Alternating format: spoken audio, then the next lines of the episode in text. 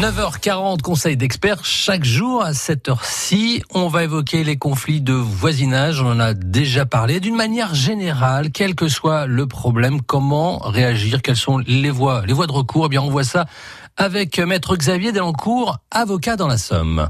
La première des choses à faire, c'est l'amiable.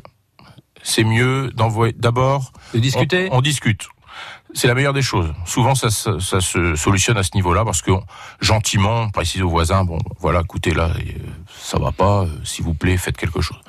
Bon, si les choses euh, ne vont pas dans le bon sens, vous envoyez un courrier simple. Prenez quand même la précaution d'en envoyer un, d'en garder un double. Il n'y a pas de justificatif mmh. de l'envoi, mais ça reste encore tout à fait amiable. Et puis, bon, ça, souvent, ça peut s'arranger.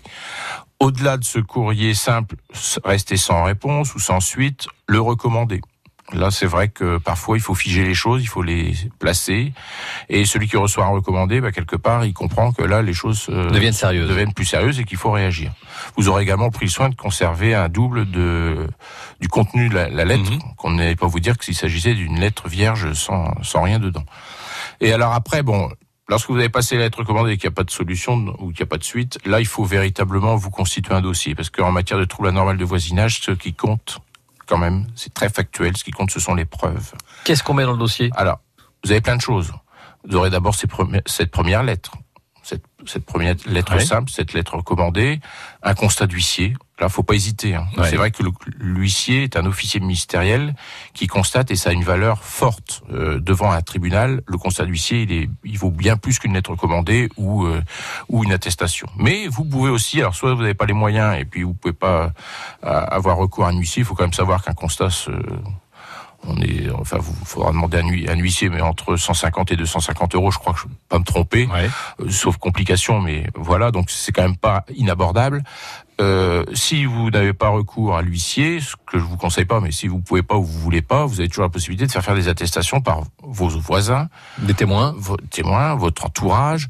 Euh, tout le monde pense que la famille, ça ne joue pas, pas du tout. La famille, votre frère, votre sœur, vos parents peuvent témoigner en votre faveur. C'est un petit peu moins de valeur. Donc ça, c'est pour constituer le dossier. Après, voilà. Euh, on fait quoi? Est-ce qu'on porte plainte? Est-ce que c'est la police? Est-ce que c'est la mairie? Est-ce que c'est un avocat?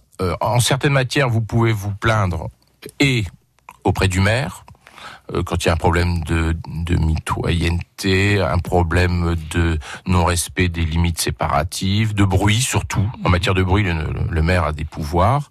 Après, si cela résulte c'est constitutif d'une infraction pénale, vous pouvez vous rapprocher des forces de police et de gendarmerie qui peuvent recevoir votre plainte, évidemment. Faut pas se contenter d'une main courante. Ça n'a pas beaucoup d'intérêt, sauf lors de la première démarche, mais après, il faut véritablement solliciter une plainte.